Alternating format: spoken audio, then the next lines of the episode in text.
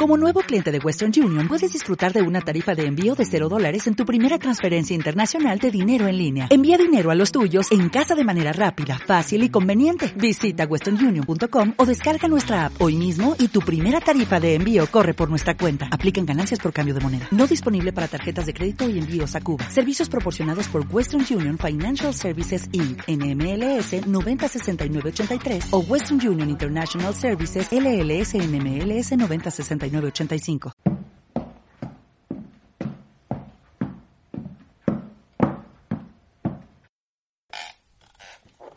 ¿Qué tal tu semana, José? Que ya pasó una semana desde el episodio anterior. Todo bien, la verdad. ¿Tú cómo estás? ¿Qué tal? Mira que hay un dato curioso. Estamos en el episodio número 8 de la segunda temporada, el episodio 28 del podcast, y hoy es jueves 8 de octubre. ¿No te parece demasiada coincidencia? Parece que hoy nuestro número astral es el 8. pues sí, ¿no? Demasiada coincidencia para ser cierto. La semana pasada hablamos sobre una estrategia muy alucinante, sobre el huevo loco, que yo te juro que me he quedado pensando toda la semana. ¿Qué cosa es? ¿Dónde ha estado que nunca la he visto? Porque ha sido la primera vez que la he escuchado. Y, y me he quedado alucinando. Huevo loco como estrategia de marketing. Bueno, de marketing no, de diseño en realidad. Eh, exactamente, exactamente. Un término peculiar. La verdad a mí también me causó gracia cuando lo escuché porque en sí es, como mencionamos, es básicamente pues el mapa de calor tradicional, pero enfocado a tonalidades, ¿no? Que por ahí pues está el plus, está la diferenciación, ¿no? recordemos a la audiencia que estamos en el mes de la experiencia de usuario. Octubre es el mes del UX. La semana pasada abordamos dos tópicos muy simpáticos, entre ellos estaba lo del huevo loco, que era la investigación del usuario y el diseño visual. En este episodio abordaremos la arquitectura de la información y la estrategia de contenido, que muchos se preguntan, hombre, pero ya has hablado sobre inbound marketing, sobre estrategias, sí, sí, sí, pero no desde la perspectiva de experiencia de usuario, que es lo que importa. Una web bonita que no funcione no sirve para nada, así que hoy abordamos eso, ¿qué te parece si empezamos? Perfecto, darle. Aprende algo nuevo desde una perspectiva diferente. A que no todo es trabajo. Trabajo.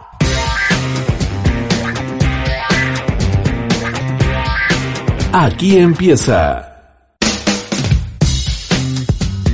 Antena Plus. Antena Plus. ¿Qué novedad nos tienes para esta semana, José, sobre el tema de arquitectura de información y estrategia de contenido? Que ya eh, durante todo el podcast hemos hablado de la importancia de crear una buena estrategia de inbound marketing que va de la mano con una estrategia de contenido, de content marketing, analizar bien al buyer persona, que eso también tiene mucho que ver con lo que hablamos la semana pasada sobre investigación del usuario. Pero ahora abordamos una parte quizás un poquito más técnica que es arquitectura de la información. Eso puede sonar a que te estás construyendo un edificio en Dubai y que te vas a gastar millones en el camino, pero en realidad es más fácil de lo que parece. ¿Qué nos puedes contar? claro, exactamente. Es más fácil de lo que parece. Sin embargo, guarda mucha concordancia con lo que tocas de mencionar. En sí, la arquitectura de la información tiene como objetivo, pues, clasificar información, ¿no? Dar la, la facilidad que se requiere para que este usuario pueda tener eh, el acceso a distintos bloques de contenido, que se pueda asegurar la consistencia del sitio web y la escalabilidad futura, ¿no? Que conforme pase el tiempo, se va a ir agregando mayor contenido, tienes que tener una buena estructura del contenido, no es postear por postear los contenidos y ya, sino, a ver, hay que tener en cuenta qué zonas son las más ideales y de qué forma poder mostrar el contenido, ¿no? Como mencionaste, podemos hacer la similitud con un plano, un edificio, sobre la que se construyen los cimientos del edificio, las puertas de acceso, los pasillos, las salas, las habitaciones, que esto ya vendría a ser trasladado a un sitio web, la facilidad para poder ingresar de un artículo a otro, de una página a otra y moverte en todo este sitio web que por lo general pues lo que se quiere es que sea de fácil acceso, que tenga una buena comprensión y que no te líes o que no te pierdas en el transcurso de, de la visita, ¿no? Lo que nosotros hemos visto en el equipo de TCA Plus es que, digamos que todo buen cimiento en el mundillo digital y más aún en el tema de los nichos de afiliación, las tiendas de afiliado, comienza por un buen estudio de las palabras clave que vas a atacar. Digamos que tu keyword research es el cimiento de tu edificio, que es tu tienda.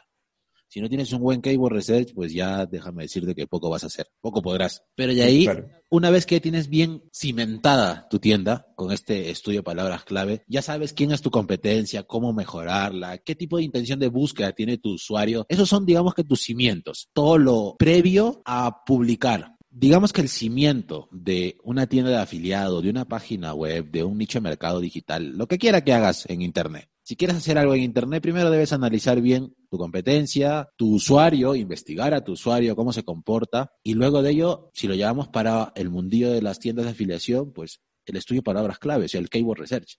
Sin un buen keyword research, poco podrás hacer. El keyword research es tu cimiento dentro de este modelo de arquitectura de información. Pero una vez que ya pasas al desarrollo del contenido o a la parte visual de cómo presentarla, ahí entran factores un poquito más técnicos también, como la parte del interlinking, el enlazado interno de tus URLs, la estructura de tus URLs, si es una estructura silo o si es una estructura en cascada, va a depender de qué tipo de verticalidad de nicho tengas, cuán vertical sea, si es un nicho muy vertical, es un nicho muy horizontal el que estás abordando. Luego de ello vendría la parte de estrategia de contenido, que vendría a ser la decoración de la fachada, si a tu edificio lo vas a forrar en vidrio o lo vas a tarrajear en cemento. También está el acceso que pueda que puedas tener, ¿no? O sea, no, no tiene que ser muy complicado al momento de poder ingresar a este sitio web, ¿no? Por lo general, pues, una buena arquitectura de la información debería de ser intuitiva, va a poder ser aprendida por el usuario en un corto plazo, tiene que ser flexible para los diferentes perfiles, también tiene que tener consistencia, porque gracias a esta podemos predecir el comportamiento durante toda la interacción que puede tener el usuario con, con el sitio web.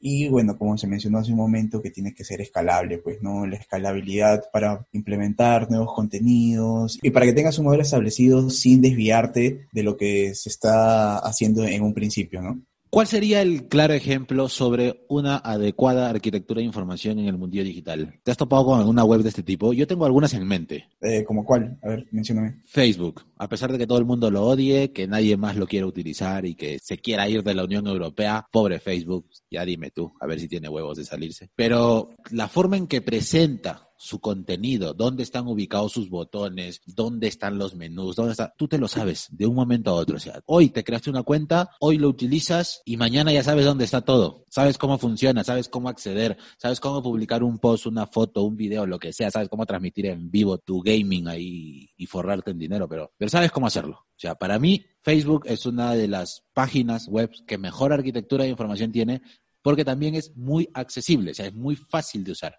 En eso se basa la, arquitectura, como lo mencionas, que todo sea fácil, que lo aprendas, que creas Facebook hoy día y mañana ya lo estás, usando eh, al 100%, se podría decir, ¿no? O sea, ya conoces las formas de acceder a tus contactos, a buscar a nuevos contactos, por los iconos que Facebook te muestra y la manera donde están posicionados, pues es algo muy sencillo de hacerlo, es algo muy sencillo de usar. Así como Facebook, hay muchísimas otras páginas te ofrecen una buena experiencia brindándote esta accesibilidad fácil e intuitiva, ¿no? Que es lo primordial, creo que tiene que tener la arquitectura de información. Sin ir más lejos, nuestra comunidad pues está metida en el mundo de la afiliación con Amazon y Amazon es una de las tiendas virtuales que mejor ha explotado la arquitectura de información, la estrategia del contenido y la experiencia de usuario. O sea, tú puedes no tener ni puñetera idea de cómo comprar en Internet, pero basta que veas Amazon, ya te iluminas. Exacto, exacto. Es sencillo, la verdad. E incluso interesante el tema de cómo es que los TCA han podido simplificarle al usuario el acceso a esa búsqueda que se te puede tomar o alargar horas en Amazon.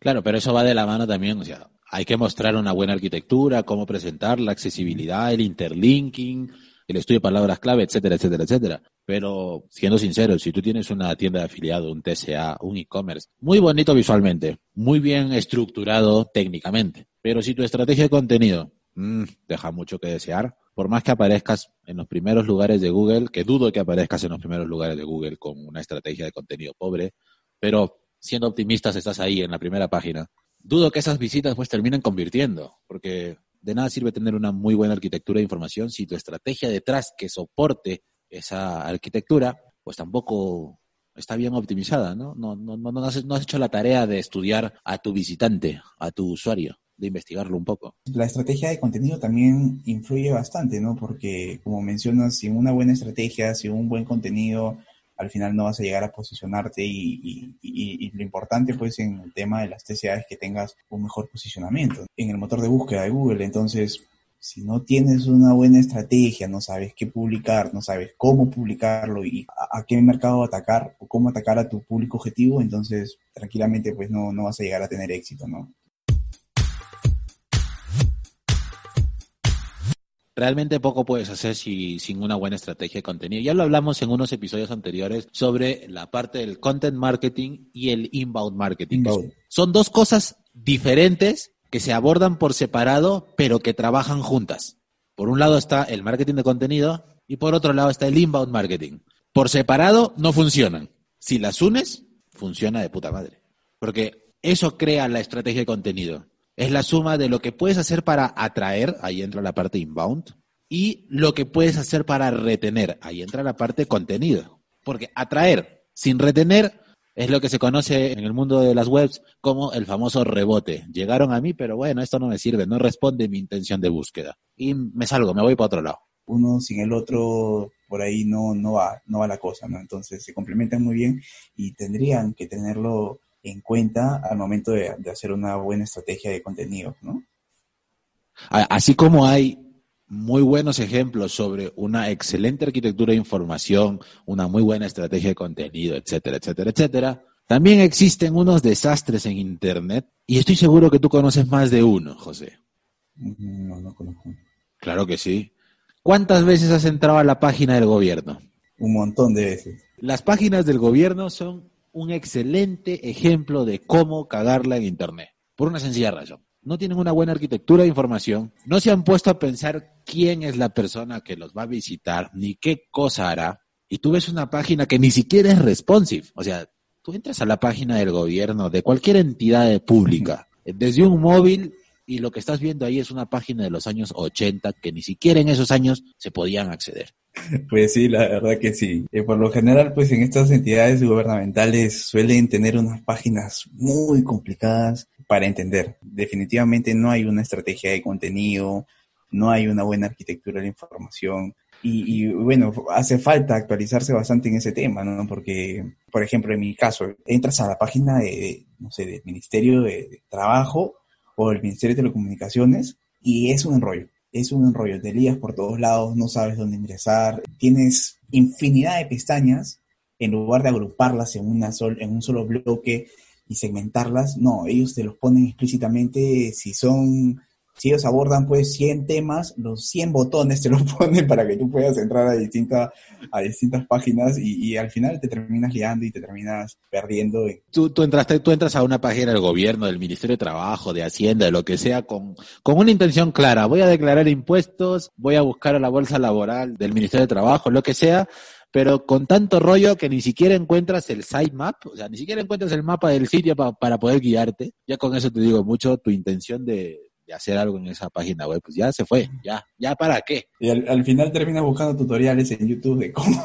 cómo acceder a la página web y para lograr tu objetivo.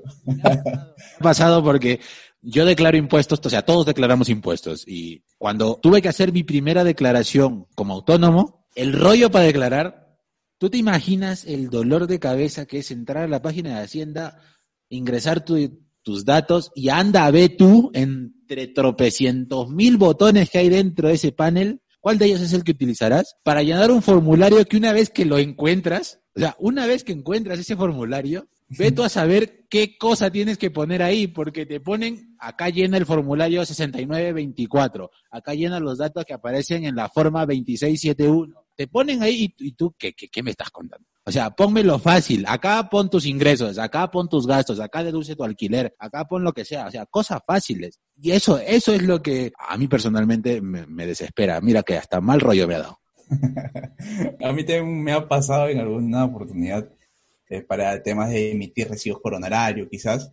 Te dicen por ahí, sí, emite tu recibo por honorario aquí, pero al final no es, no es, no es como esperas porque entras y te manda a otra página donde te pide un montón de, requisitos y te digas un montón. Entonces, esos son, por ejemplo, un claro ejemplo de páginas que no tienen una buena arquitectura de información, no tienen una buena estrategia de contenido, porque si no, todo sería mucho más fácil, pues, ¿no? Todo sería mucho más fácil al momento de, gestionar cualquier trámite que puedas hacer en ese tipo de sitios. Ellos se han saltado el, primero de marketing, se lo han saltado y se lo han pasado así a rajatabla porque... Y lo, peor de todo, que también, o sea, tocando temas de, diseño visual, pésimo, pésimo diseño visual y el tema también de responsive, tú entras de tu, de celular y la verdad lo único que ves es el logo y, unas letras en desorden, quizá un texto en desorden, que empiezas por el final y terminas en el inicio.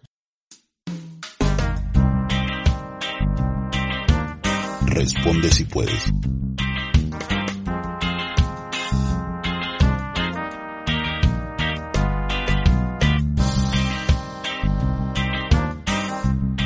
Extrañaba bastante esta sección, volvemos a Responde si puedes después de varios episodios del podcast.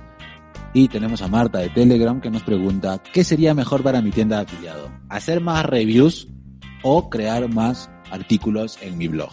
Para empezar, pues tendríamos que ver eh, primero a qué te dedicas, ¿no? A qué se dedica. Cuéntanos un poquito más de información, Marta, que, que no tenemos una, una bola de cristal para adivinar en qué nicho estás. Pero a ver, ambos, ambos ambos son importantes, la verdad. Los reviews, ¿no? Eh, por un lado, pues te van a dar información sobre el producto, sobre, sobre lo que estás vendiendo, pero el tema de blog también es, es, es importantísimo porque le da como que un añadido, ¿no? Un añadido a, a, las categorías de productos que tú puedes tener. Entonces, si este blog también permite los comentarios de usuarios, pues sería genial, ¿no? Porque tendríamos comentarios sobre el producto, sino también de usuarios finales que ya han generado su compra, ¿no? La prueba social, el famoso social proof, que es lo que al final más vende.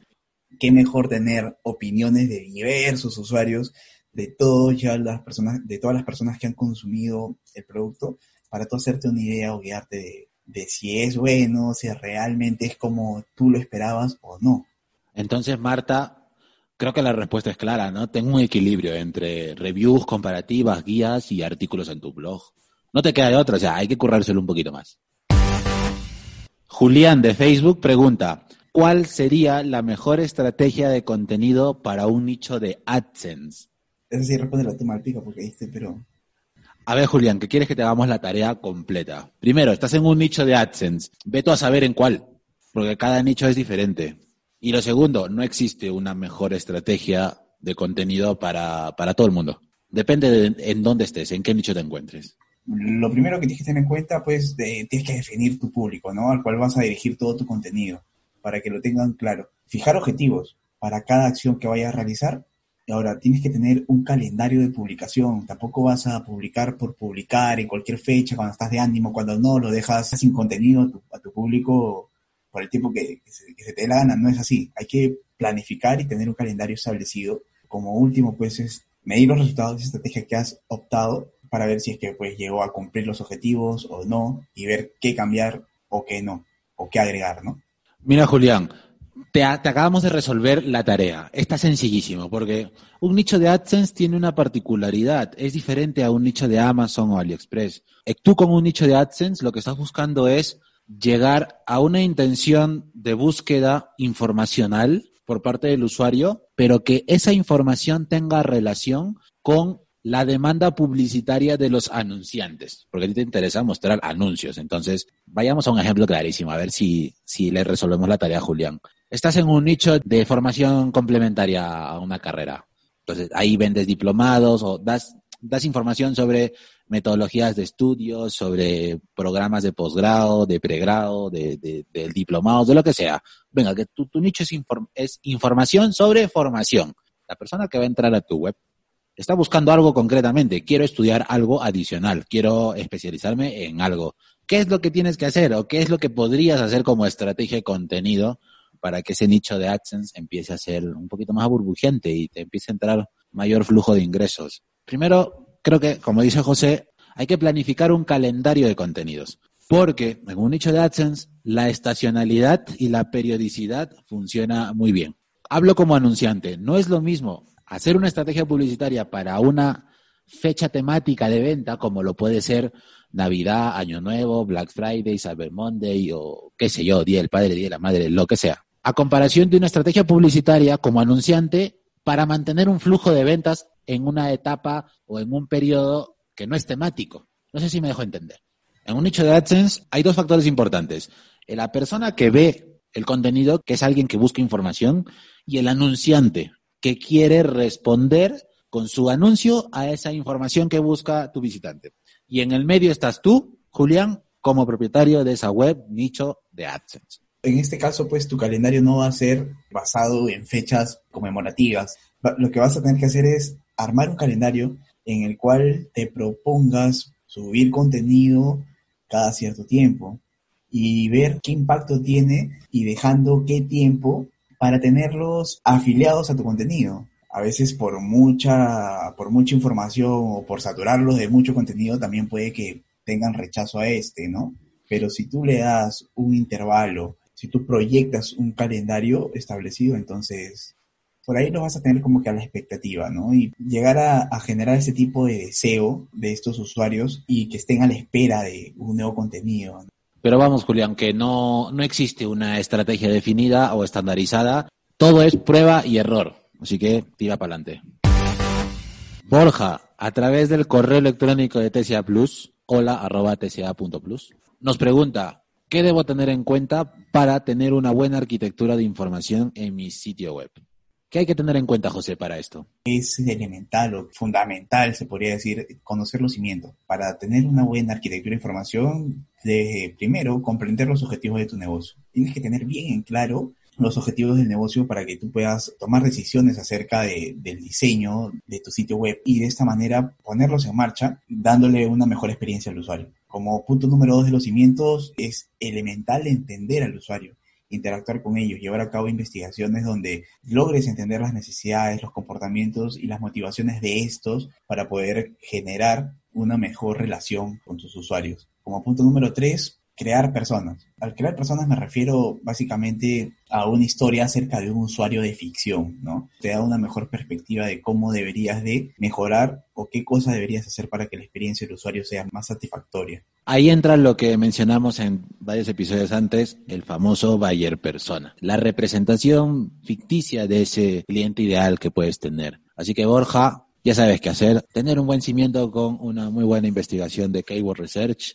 también debes investigar bien a tu usuario, crear un buen buyer persona y definir qué cosa le gusta, qué no, en qué formato lo puedes presentar. También algo, algo importante es que recopiles la información. Me imagino que debes de tener contenido subiendo constantemente, ¿no? Ya tienes varios contenidos como antecedentes, entonces recopila toda esa información y asegúrate que lo que tú estás subiendo actualmente sea algo preciso, algo que de repente no hayas tocado anteriormente y con datos actuales, reales, actualizados, acorde a lo que estamos viviendo. Mira, algo, un dato curioso, José, sobre este tema. Hemos recibido varias consultas a través del, canal de soporte de TCA Plus mencionando los nichos de viajes. ¿Van a ser rentables después de la pandemia? No sé, ¿tú qué opinas? Yo creo que sí, la verdad. Estamos hablando de páginas web como TripAdvisor, como Despegar, qué sé yo. Casi todo su modelo de negocio es estar afiliados a venta de aerolíneas, ¿no? Una cosa así de tiquetes de aerolíneas, de reservas de hoteles, de este tipo de negocio? Yo creo que, a ver, está por un lado el tema de que todas las personas que se han privado de viajar o incluso hay personas que por turismo se han quedado en otro país, van a obviamente necesitar regresar y buscar quizá pues el tema de un, un el pasaje más barato, ¿no? La mejor opción para viajar. Pero a ver, la estrategia que tendrían que usar también ese tipo de sitios estaría basado, como te mencioné, a la actualidad. La mayoría va a ser relacionado con el COVID la experiencia de, de, viajar en tal aerolínea, por ejemplo, si tuvieron todas las precauciones, si usaron todos los protocolos contra el COVID-19, ¿no? O sea, cambia, cambia todo, toda la temática, cambia el contenido y ya no solamente pues es pasajes más baratos, sino es la agencia con mejor protocolo en COVID-19, ¿no? Por ahí va la cosa, ¿no? Las keywords con las que busca la gente en Internet también se han visto afectadas, se han modificado. Justo eso que dices tú. Antes del COVID, ¿quién se le iba a ocurrir mencionar una intención de búsqueda transaccional junto con un problema generalizado. ¿Quién se iba a imaginar antes que a día de hoy iban a buscar mejores alternativas para viajar durante la pandemia? Claro, claro, justamente por ese lado iban, ¿no? O sea, ahora la keyword ya no va a algo en específico, ¿no? A, a, un segmento en específico, sino también va enlazado de un problema generalizado en el mundo entero. Bueno, que nos hemos ido de la pregunta de Borja, así que Borja ah, ya, ya la tiene, ya la tiene resuelta, y si no la tienes resuelta, pues te vuelves a escuchar el podcast y ya está. Muchas gracias José por estar una semana más con nosotros, por formar parte del equipo. Muchas gracias a cada uno de los oyentes que están al otro lado de internet por acompañarnos un jueves más. Les invitamos a todos a probar TCA Plus 14 días gratis y sacarle el mayor provecho a una tienda de afiliado del nicho que a ti te dé la gana. Así que nos escuchamos la semana que viene. Adiós. Hasta el siguiente episodio. Chao, chao.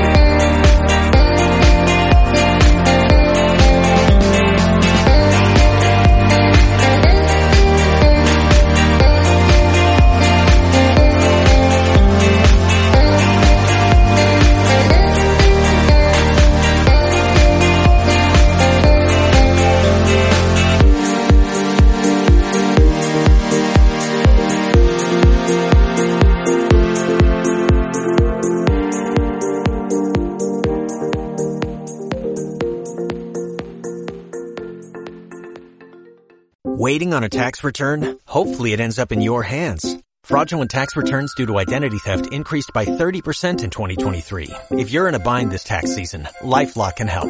Our US-based restoration specialists are experts dedicated to helping solve your identity theft issues. And all LifeLock plans are backed by the Million Dollar Protection Package. So we'll reimburse you up to the limits of your plan if you lose money due to identity theft. Help protect your information this tax season with LifeLock. Save up to 25% your first year at LifeLock.com slash aware.